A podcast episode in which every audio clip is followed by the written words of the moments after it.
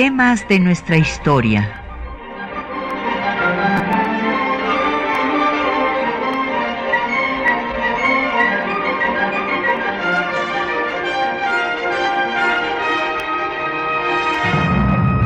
Un espacio que difunde el conocimiento del pasado para comprender nuestro presente.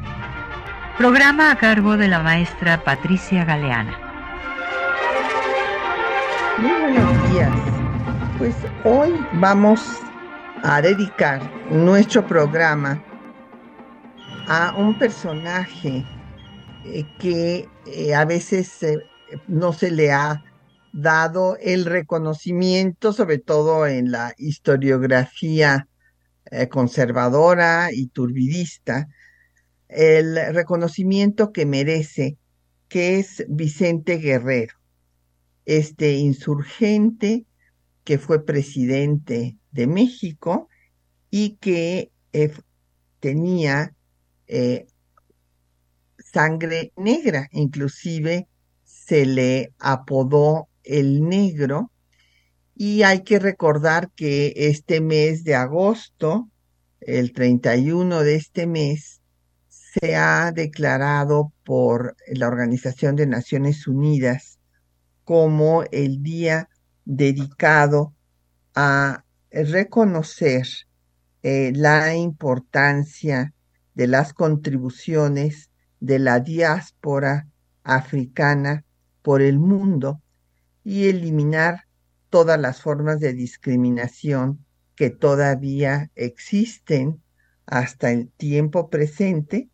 Entonces ustedes imaginen el mérito de Vicente Guerrero de haber tenido un papel decisivo en nuestra historia en eh, pues una sociedad racista como lamentablemente la nuestra y que se formó pues en la época novohispana en donde la sociedad se organizaba por grupos raciales.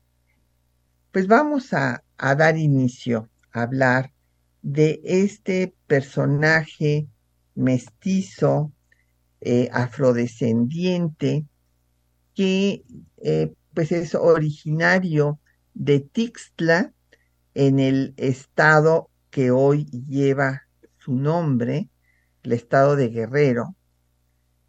Y eh, pues en la mayor parte de los textos se dio como día de la conmemoración de su aniversario, de su natalicio, el 10 de agosto. Y esto porque ese día era el que se tenía registrado su eh, bautizo y no se tenía certidumbre sobre el día de su nacimiento hasta que después se verificó que había sido en el mes de abril.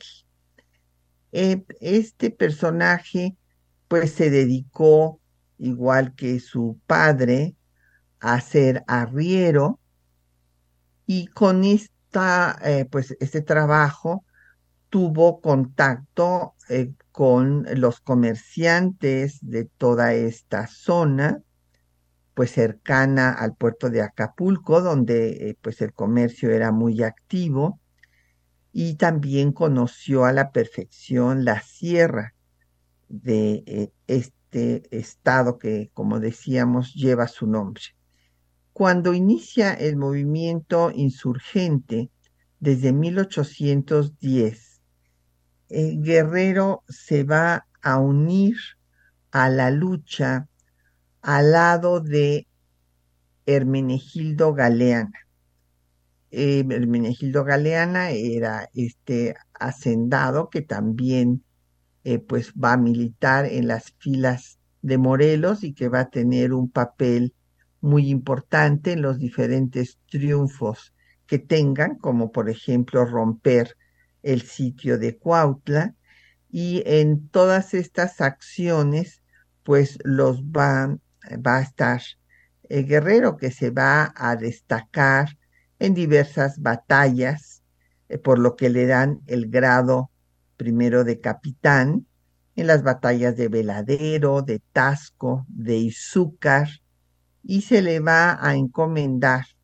el, movimiento insurgente en la costa, desde la costa chica hasta Oaxaca y Tehuantepec, y, sus acciones llegarán hasta Puebla. Eh, cuando viene eh, pues la persecución, eh, la muerte primero de Hidalgo y después, cinco años después, del propio Morelos, que había logrado llevar a su culminación al movimiento insurgente, pues reuniendo al Congreso que había querido, pues que había propuesto Hidalgo, pero que no había podido hacer.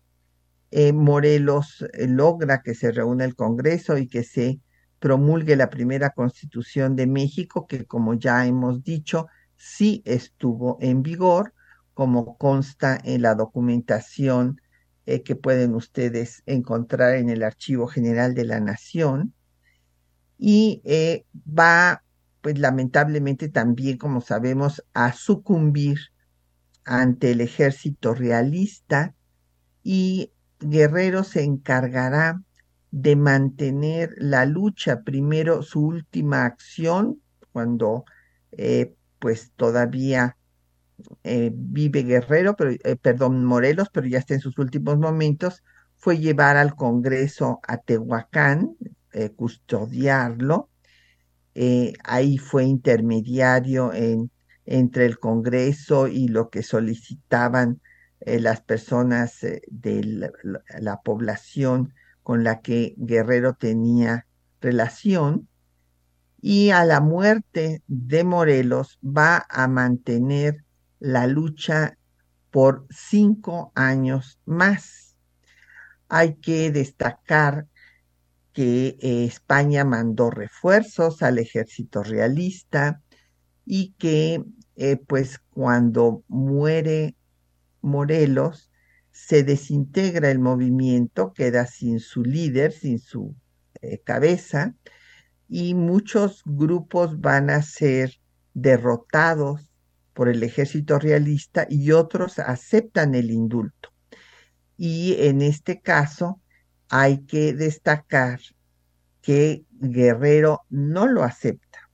Su padre, eh, eh, como arriero este, pues de toda esta zona, que como les decía tenía un eh, muy pues rico comercio por su cercanía con el puerto de Acapulco, va a interceder pues para que Vicente Guerrero acepte el indulto y es cuando señala la frase que está en letras de oro en eh, pues diversas instalaciones, inclusive en el, Supremo, en la, Corte Suprema de Justicia, mi pa, la la patria es primero. Él dijo mi patria es primero, pero eh, pues se ha puesto la patria es primero. Después de esto, él eh, pues, se da cuenta de que no va a poder lograr la independencia con este sistema de guerra de guerrillas, de refugiarse en la sierra, salir, atacar una población bueno, atacar a los realistas de alguna de las poblaciones cercanas y volverse a recluir en la sierra y que con esto pues no va a llegar a culminarse el proceso y por eso, y esto es muy importante, es Guerrero quien toma la iniciativa de convencer a los realistas de que se sumen a la causa de la independencia.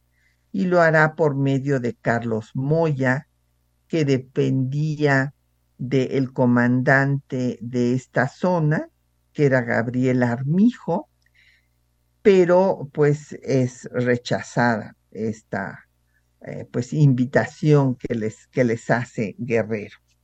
Entonces ya había esta disposición pues de Guerrero a negociar cuando llega Iturbide, que sustituye a Armijo como comandante de la zona justo con la encomienda de acabar con Guerrero.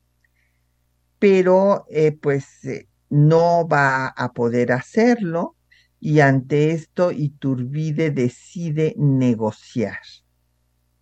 trata de convencer a Guerrero de que ya con la constitución de Cádiz se va a igualar a los americanos con los españoles y Guerrero le contesta toda esta correspondencia está en el Archivo General de la Nación y tuvimos eh, pues el gusto de publicarla y eh, ustedes la pueden ver eh, en la obra que da cuenta del proceso independentista.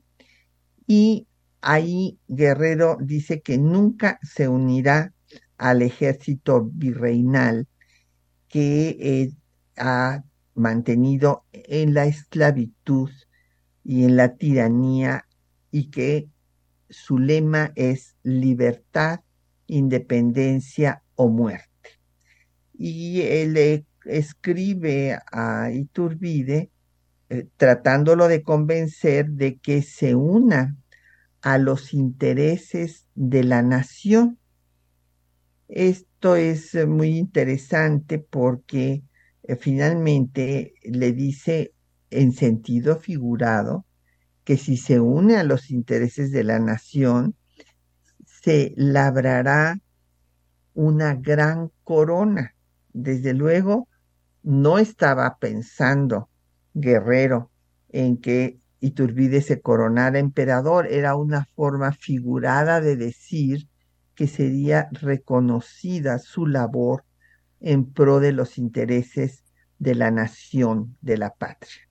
Finalmente, Iturbide acepta esta negociación y le escribe pues que diciéndole amigo y que le dará un abrazo de ahí salió la idea de que eh, hubo un abrazo en Acatempan, inclusive cuando escuchemos los corridos ahora de Guerrero, oirán ustedes que se habla del abrazo de Acatempan. Sin embargo, este abrazo nunca se dio, porque en Acatempan no estuvo Guerrero, fue José Figueroa, que era el tesorero del ejército del sur, y el armisticio lo firman Guerrero y Turbide en la hacienda de Mazatlán, eh, en el estado de Guerrero.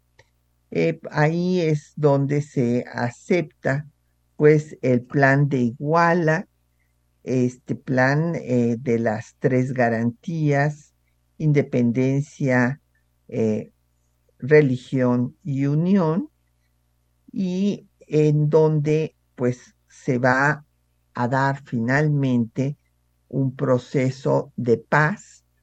Los realistas se unirán al ejército trigarante y se terminará la guerra, por lo menos en el territorio nacional, porque hay que decir que los españoles leales a la corona, que no se unieron a Iturbide, se quedaron en San Juan de Ulúa hasta 1825.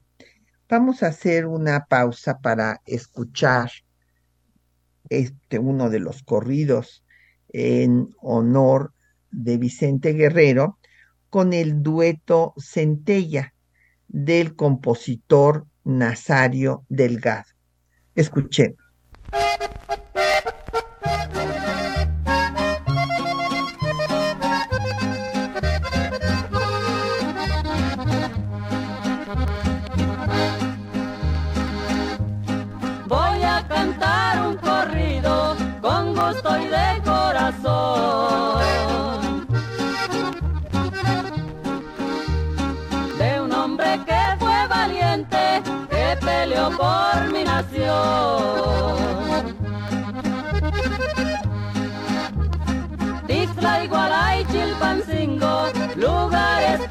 sorprendió.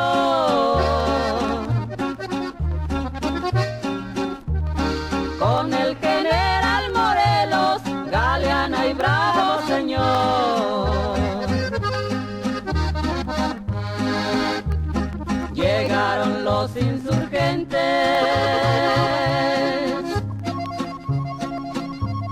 hombres de mucho valor.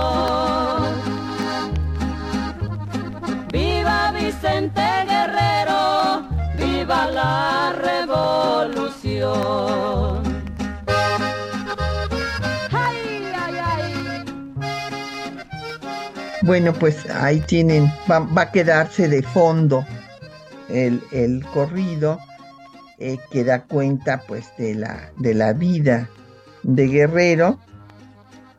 Hay varios corridos eh, que reconocen lo que hizo por la independencia de nuestro país y nos han llegado preguntas de nuestras radioescuchas. Don Jorge Morán nos pregunta que cómo fue la infancia eh, de Guerrero y su juventud. Bueno, pues de una familia eh, modesta de arrieros, ayudando al, trabajo de su padre y cuando el padre falta, pues encargándose él del negocio. Y eh, don Efren Martínez dice que le gustaría que a- ahondara yo el tema de que Hidalgo quería convocar un congreso. Eh, sí, con mucho gusto, don Efren. Mire, él lo escribió, le dio un plan de gobierno a Morelos en Indaparapeo en 29 puntos y este en los documentos que escribió planteó pues que se realizara un congreso para que dictara leyes, inclusive dice textualmente leyes suaves acomodadas a cada villa y lugar. Esto es muy interesante porque eh, pues consideraba Hidalgo que en un territorio tan grande como el de la Nueva España, pues había diferentes necesidades en cada región y por eso decía que debía el Congreso dar leyes suaves acomodadas a cada villa y lugar. Pero, pues él en cuatro meses, que fue el, tiempo en que él presidió el movimiento, pues no lo pudo hacer, eh, si bien estableció el primer gobierno insurgente en Guadalajara, pues después ya sabemos que inclusive Allende lo trae en calidad de prisionero cuando son eh, pues aprendidos los dos por los realistas y ejecutados. Y su discípulo, eh, Morelos, será el que lleve a su culminación este proyecto de su maestro.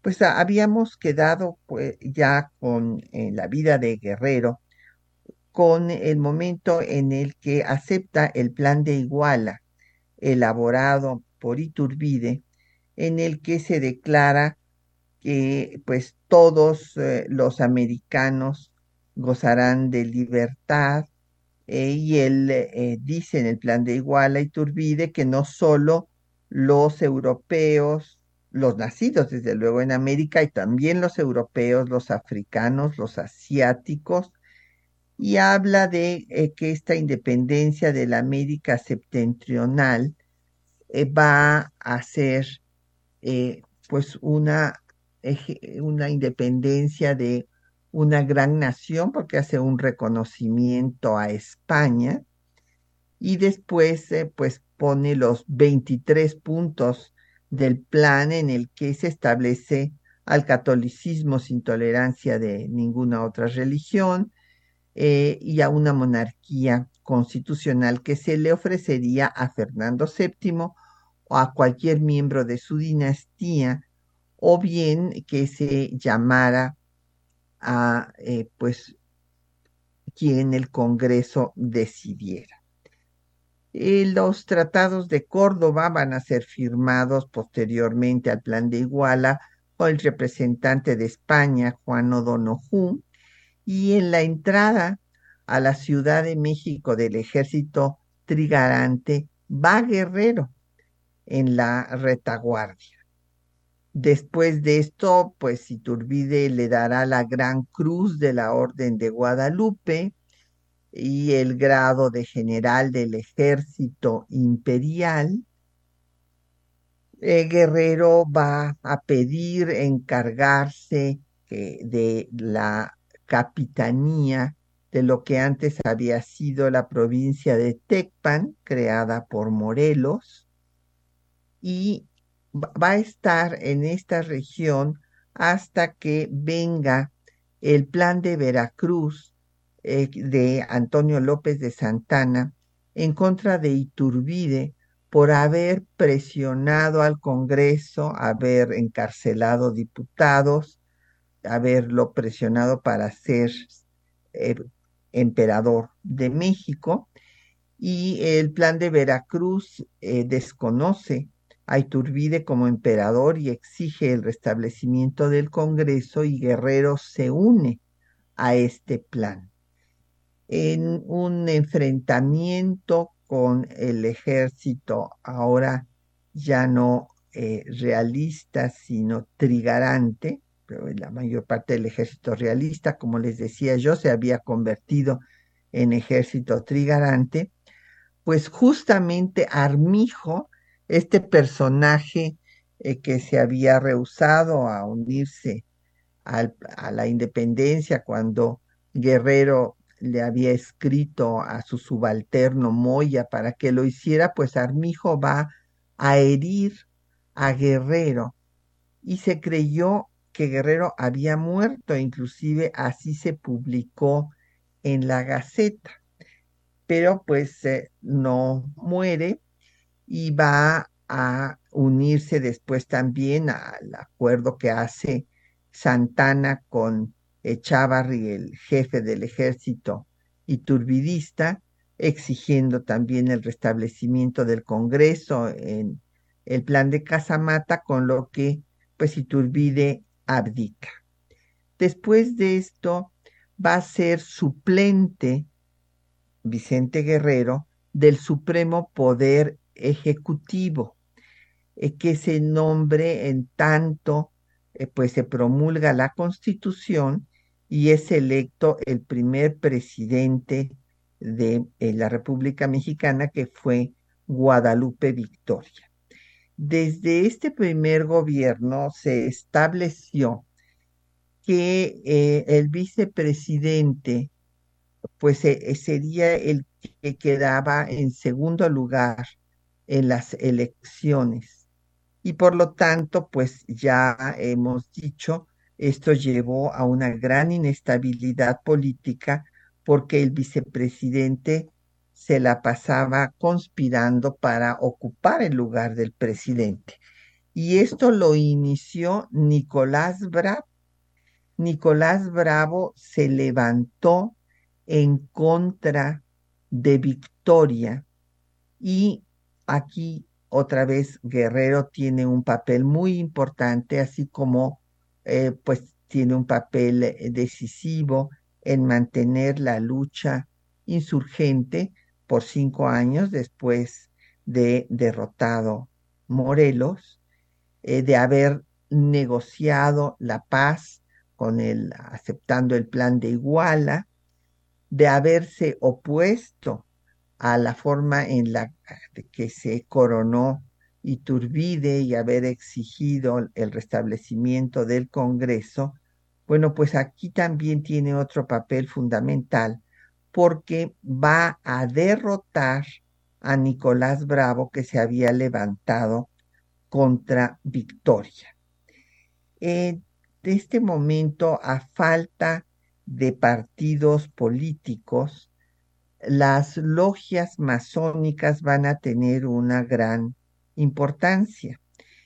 Y eh, la primera logia que se había formado fue la de los escoceses, en donde estaba, por ejemplo, Nicolás Bravo, y era una logia eh, de personas con ideas más conservadoras eh, que simpatizaban con la República Centralista y después se formó la logia yorquina eh, con el apoyo de Joel Robert Poinsett, que era el representante de Estados Unidos.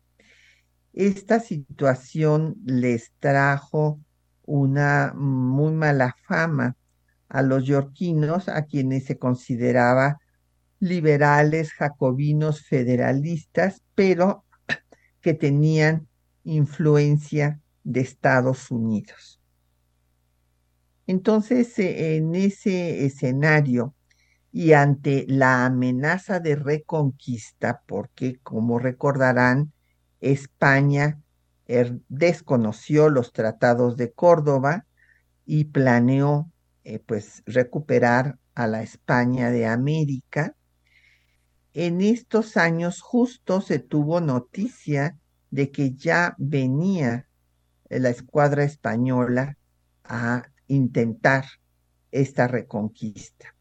Entonces, ante esta situación, pues se llamó por los diferentes periódicos a que hubiera unión y bueno, al mismo tiempo, pues venía la sucesión presidencial y quien gana las elecciones va a ser Manuel Gómez Pedraza por 11 votos contra 9. Su contrincante eh, pues había sido justo Vicente Guerrero apoyado por los yorquinos. Inclusive Lorenzo de Zavala, que era yorquino, en el correo de la federación dijo que quien no votara por Guerrero pues era un verdadero traidor a la patria se eh, enarboló eh, pues por los yorquinos la bandera del antiespañolismo, estaban en contra de los españoles, pro del federalismo, y cuando se da este triunfo a Gómez Pedraza, desconocen semejante triunfo y hablan de que fue pues un fraude, que Gómez Pedraza, como era el ministro de guerra, utilizó su cargo para obtener más votos. Hay una revuelta, inclusive primero se le pide a Guerrero que él encabece el movimiento, él no lo acepta, esto es muy importante, inclusive en ese momento considera que no está preparado para ser presidente eh, y eh, no obstante esto, pues el movimiento sigue, hay un motín en la acordada, la prisión de la acordada, se asalta el Parián, que era el mercado donde había principalmente comerciantes españoles, en la plaza de, la Constitución, en el centro, eh, lo que era el centro de, de la Ciudad de México. Y ante todo esto, pues Gómez Pedraza renuncia, se va, eh, Victoria nombra a Guerrero el ministro de Guerra para tranquilizar las cosas y el Congreso anula la elección y eh, designa a Guerrero presidente de México y Anastasio Bustamante, que era el más conservador de los escoceses, como su vicepresidente. Vamos a hacer una pausa para escuchar los textos que les hemos seleccionado para esta mañana, en donde verán ustedes desde la negociación, la carta de Guerrero a Carlos Moya, después eh, la correspondencia que sostiene con Iturbide, donde Guerrero le dice que creyó que con las eh, cortes eh, españolas que daban la constitución se iba a acabar eh, pues eh, sus las desgracias de los mexicanos y que no fue así. Y después de esto, pues la negociación para el, ya la firma del plan de Iguala y cuando Guerrero es presidente y eh, cómo habla de el respeto a las garantías individuales, la igualdad ante la ley y que el mayor título es el de ser ciudadano y con eso tenemos república.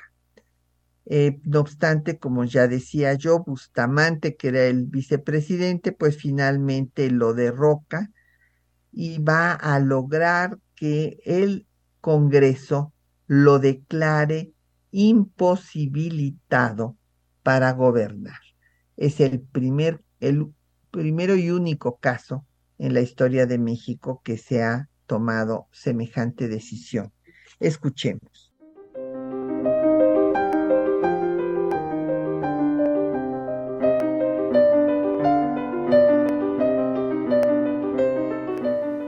Desde 1820, Vicente Guerrero tuvo conciencia de la necesidad de negociar con los ejércitos realistas para lograr la independencia.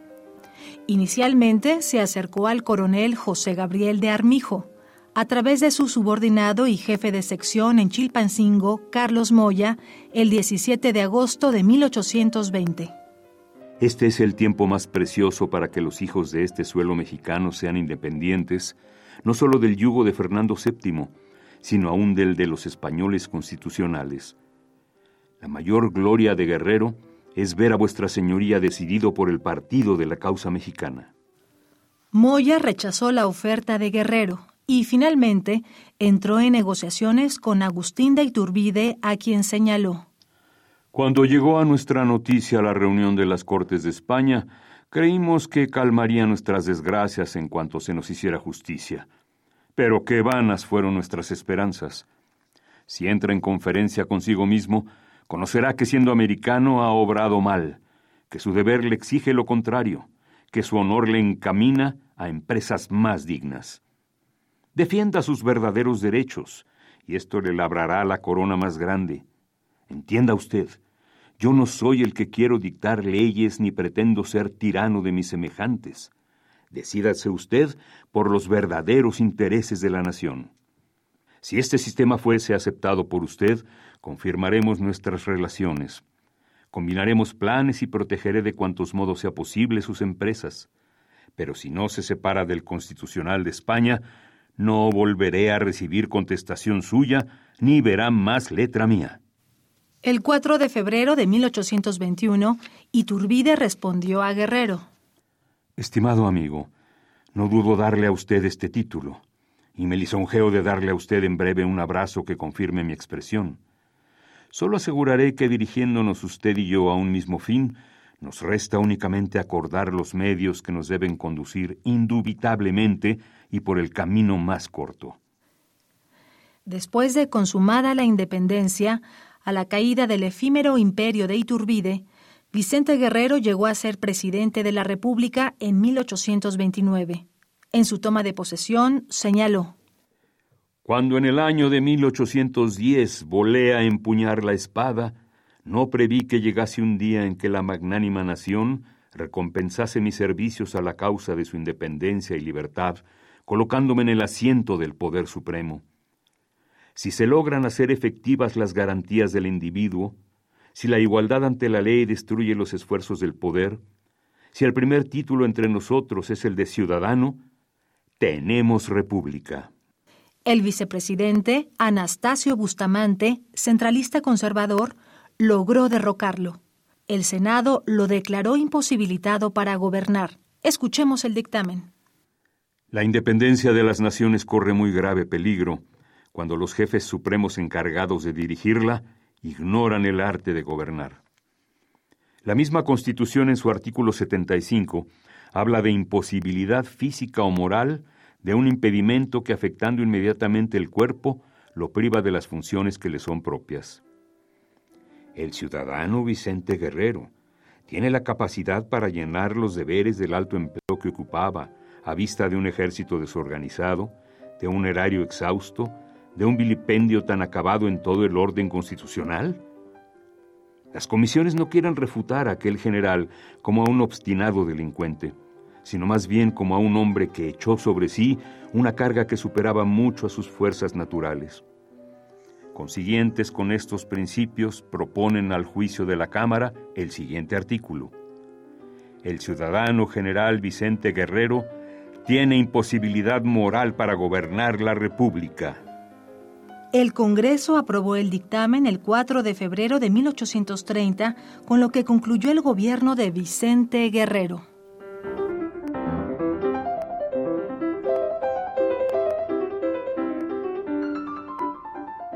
Bueno, pues ahí tienen ustedes eh, la, la gravedad de este texto. y aquí está vinculado con algunas de las preguntas y comentarios que nos ha hecho llegar nuestro auditorio. Ah, bueno, primero, Citlali Leiva nos pregunta que si sufrió discriminación eh, Guerrero en la lucha insurgente. No, de ninguna manera. Fíjense que esto es lo que hace posible que un personaje como Guerrero ocupe la presidencia. Esto marcó eh, pues una diferencia eh, con hechos que habrían sido impensables en otras eh, regiones de Hispanoamérica. No llegaron afrodescendientes al poder. ¿Por qué? Aquí sí se dio esta posibilidad. Pues porque Hidalgo desató una revolución popular. No fue un movimiento de militares criollos, como fue en la mayoría de las independencias hispanoamericanas y sobre todo sudamericanas, porque en Centroamérica sí participó también algún sacerdote en los movimientos, pero en Sudamérica fueron los militares criollos los que encabezaron los movimientos. Es el caso que se hubiera dado en México si lo hubiera encabezado Allende. Precisamente por eso venían las grandes eh, diferencias que había entre Hidalgo y Allende, porque Hidalgo incorporó a todos los grupos sociales a los indígenas, a las castas, entre ellas pues estaba eh, los afrodescendientes, liberó a los esclavos y también se incorporaron a las filas insurgentes y esto fue lo que permitió que un personaje afrodescendiente como guerrero pues llegara a tener un papel de liderazgo en la insurgencia y después eh, decisivo en la consumación y a ocupar la presidencia de la República. Emma Domínguez eh, nos habla de que pues eh, había escuchado que el abrazo seguramente nunca se dio. No, evidentemente, que Guerrero tenía vitiligo, esto unido a sus características eh, pues de afrodescendiente, eh, no lo hacía de ninguna manera eh, atractivo a un personaje como Iturbide. Entonces, evidentemente, esto del abrazo, pues es una leyenda. Don Efren Martínez me dice que explique yo lo que era el plan de las tres garantías. Bueno, pues es el plan de Iguala, don Efren, el que va a planear Iturbide cuando se da cuenta de que no puede derrotar a Guerrero, que acepta negociar con él y que pues tiene la iniciativa de encabezar él la consumación de la independencia con una negociación de paz en la que logra que se unan los insurgentes y los realistas ya declarándose independientes. Entonces las tres garantías pues son las que están en nuestra bandera. El verde significa la independencia, la independencia de España. El blanco a la religión católica sin tolerancia de ninguna otra. Y el rojo a la unión entre los insurgentes y los antiguos realistas. Estas, por eso se llamó Ejército de las Tres Garantías. Y nos han llegado también mensajes por Twitter, les mandamos saludos. Y bueno, pues me parece importante destacar lo que dice el dictamen del Senado que acaban ustedes de escuchar, porque eh, tiene aspectos en los que nos debemos de detener, o sea, habla del peligro que corren las naciones cuando sus gobernantes no saben gobernar. Este es un punto, con este parte. Después eh, menciona el artículo 75, en donde se contempla la posibilidad de declarar imposibilidad, imposibilitado física o moralmente a un gobernante. Y hay una frase terrible, lapidaria. Eh, se preguntan si Guerrero tiene eh, posibilidad física y moral de gobernar. Y luego ellos mismos se responden que no lo van a declarar obstinado delincuente, pero bueno, el utilizar estas palabras de obstinado delincuente, bueno, pues dice, no lo vamos a declarar, pero la verdad es que no lo declaran porque ahí Andrés Quintana Roo, que participó en este Congreso, se opuso a semejante cosa, pero lo querían declarar obstinado delincuente. Entonces dicen, bueno, pues no lo vamos a declarar delincuente, pero sí imposibilitado moralmente para gobernar. ¿Por qué? Porque aceptó una carga que supera sus fuerzas naturales.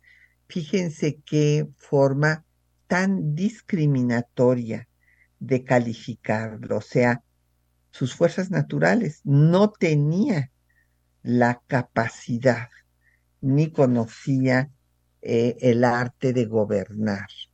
Y por esto es el único eh, que ha sido declarado imposibilitado moralmente para gobernar. Eh, todo esto se desencadenó, como ya había yo dicho, pues por el movimiento que encabezó Anastasio Bustamante, vicepresidente de Guerrero. En el gobierno, en el breve lapso que, duró su gobierno, pues él eh, va a tomar una serie de medidas, se dará una ley de expulsión de españoles, pues dice, bueno, pues España no ha reconocido la independencia y están amenazando con la reconquista y por eso pues ahí está animadversión y esta expulsión de españoles que primero se van con todos sus recursos, ya después se va a legislar para que no puedan llevarse sus recursos.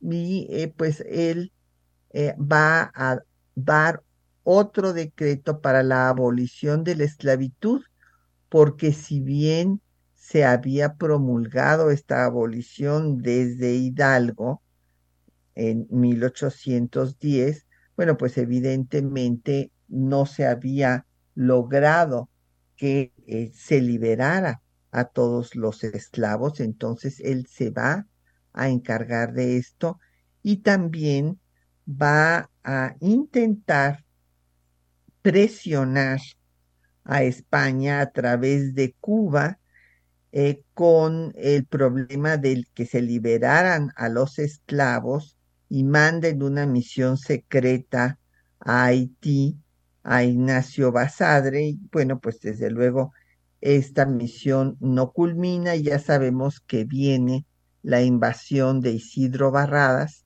que va a ser derrotado por Santana. Vamos a hacer otra pausa para escuchar otro de los corridos en homenaje a Vicente Guerrero.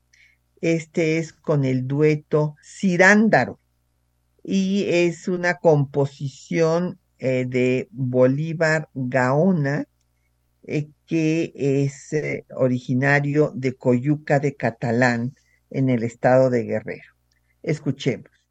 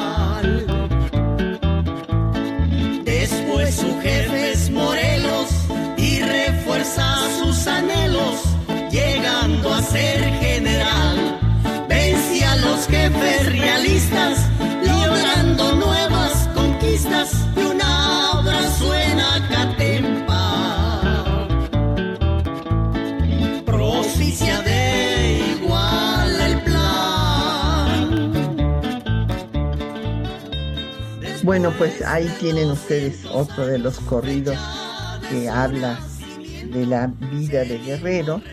Y hay que señalar que todos los cargos que se le hicieron, pues hablan de esta pues discriminación por su origen, por su origen racial, por ser eh, pues una persona también de eh, la eh, zona rural modesta de Guerrero y eh, pues son muy injustas todas las acusaciones porque antes de que venga eh, ya la eh, el dictamen que hace primero el Senado y que después ratifica la Cámara de Diputados, por lo cual queda declarado imposibilitado para gobernar.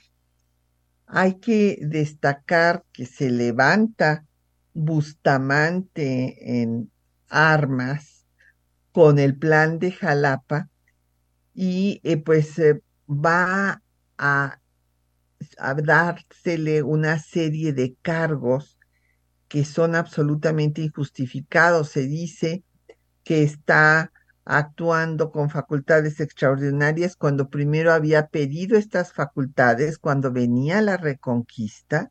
Imagínense ustedes si no iba a ser una situación excepcional el que llegara el ejército español a las costas mexicanas. Pidió entonces facultades extraordinarias, pero el Congreso primero no se las dio y cuando ya habían tomado Tampico los españoles, bueno, pues entonces ya se las dio y después en este movimiento que encabeza Bustamante con Facio, pues van a decir que este, ha actuado eh, violando eh, la constitución porque ha hecho uso de facultades extraordinarias y se le van a hacer una serie de cargos. Este movimiento que encabeza Bustamante, pues va a hacer que el propio Guerrero primero encabeza al ejército para someterlo, deja como a Bocanegra como presidente interino, pero eh, mientras él eh, iba a Veracruz, que era donde estaban eh, sublevados, pues se entera que pues el movimiento pues ya han tomado Palacio Nacional y han desconocido a Bocanegra entonces, en lugar de seguir su camino a Veracruz, se va a Tierra Caliente a pedir apoyo a Juan Álvarez y eh, pues todo esto va a obrar después en su contra. Inclusive Guerrero va a renunciar ya a la presidencia, dice que quiere retirarse a la vida privada pero eh, cuando Bustamante llega al poder en enero de 1830, pues justifica su acción acusando a Guerrero eh, de que ha obrado con facultades extraordinarias, como, como les digo, contrarias a la Constitución, y eh, pues es cuando viene toda esta este, pues, política para lograr declararlo imposibilitado para gobernar.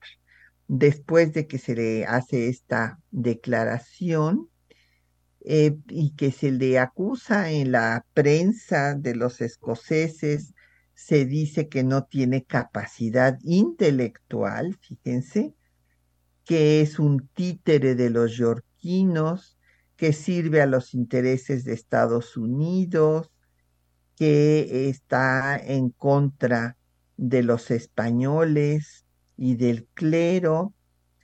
Y en este escenario es cuando pues viene después la acusación en su contra de eh, que hay eh, una serie de cargos que se le van a hacer para enjuiciarlo, porque déjenme decirles que eh, él se va en efecto al sur para tratar pues de, defenderse, aquí ya de defender inclusive pues su vida. Y ahí lanza un manifiesto en octubre de 1830 en pro del federalismo y señala que pues eh, su presidencia ha estado rodeada de infortunio y que se deben de respetar a las legislaturas de los estados, inclusive busca una negociación con Bustamante para que se acabe el movimiento armado, que dejen las, eh, las armas por un lado y que se convoque nuevamente a elecciones. Pero esto no lo va a hacer Bustamante, sino que van a planear una emboscada en junio de 1830 con el comerciante eh, Picaluga, Francisco Picaluga, un eh, comerciante genovés, eh, que invita a comer a Guerrero a su bergantín. Él, pues esta negociación la hace con Facio, que es el secretario de guerra de Bustamante, eh, que eh, lo que quería Picaluga era regularizar su situación fiscal por, eh, que no había pagado los impuestos que debía al gobierno mexicano por el comercio que él realizaba. Entonces le ofrecen pues regularizar su situación fiscal y por 20 mil pesos que después finalmente le dan 50 mil para que pues le ponga la celada a Guerrero y lo entrega en la playa de Huatulco. Eh, justo en, en Huatulco, eh, la playa se llama hasta la fecha La Entrega. Fue eh, Guerrero acusado de usurpar funciones cuando, cuando el Congreso ya lo había declarado imposibilitado para gobernar eh, lo acusan de estar en connivencia con Estados Unidos por su relación con Joel Robert Poinsett y los yorquinos. Y eh, pues Guerrero eh, contesta que él ya se iba a, retirar, pero que ante el hostigamiento del que fue víctima tuvo que defenderse. Y bueno, finalmente los siete cargos por los cuales será fusilado el 14 de febrero de 1831 en Cuilapan, Oaxaca, serán por motín, desde el motín de la acordada, eh, pues se le eh, achaca a él, el saqueo del Parián, eh, pues también de todo se le responsabiliza nada más a él como si no hubiera sido un movimiento popular que inclusive él no encabezó, por invitar a la, a la rebelión a Juan Álvarez, porque sí, en efecto, había ido a buscar a Juan Álvarez para que lo ayudara cuando estaba siendo acosado por Bustamante y sus partidarios y que eh, siguió eh, pues usurpando funciones cuando ya se le había declarado imposibilitado para gobernar eh, levantó una fuerza armada y eh, pues con esto, eh, según eh, pues Facio, había causado la muerte de muchas personas, todo eh, por lo cual pues fue le fue dada la pena máxima y murió fusilado, como acabamos de decir.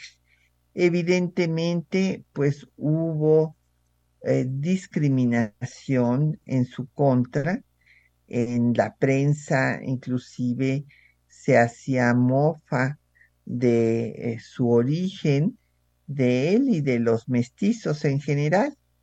Entonces, eh, pues fue una víctima más de estas discriminaciones racistas que pues han sufrido los afrodescendientes por diversas partes del mundo y que lamentablemente sufren hasta la fecha. Sin embargo, es de admirarse que no obstante esta situación y gracias al movimiento popular que desencadenó Hidalgo, que hubiera llegado un personaje como Vicente Guerrero a ocupar eh, la máxima magistratura del país. Ahí ustedes escucharon también en los textos que les seleccionamos cómo eh, señala en eh, su discurso cuando toma posesión como presidente que al incorporarse a la lucha insurgente nunca pensó que le fueran a ser compensados sus servicios, eh, otorgándole el poder supremo. Pues eh, hemos llegado al final de nuestro programa. Eh, le damos las gracias a los compañeros que lo hacen posible, María Sandoval y Juan Stack en la lectura de los textos, Isela Villela en la producción de la cápsula, Socorro Montes en el control de audio, Quetzalín Becerril en la producción del programa, Bárbara Puga en los teléfonos y Patricia Galeana se despide de ustedes hasta dentro de ocho días.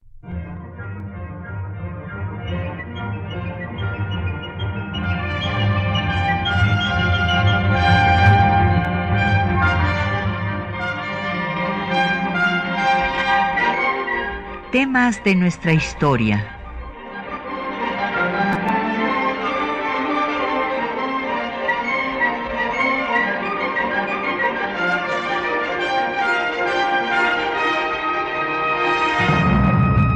Espacio que difunde el conocimiento del pasado para comprender nuestro presente. Programa a cargo de la maestra Patricia Galeana.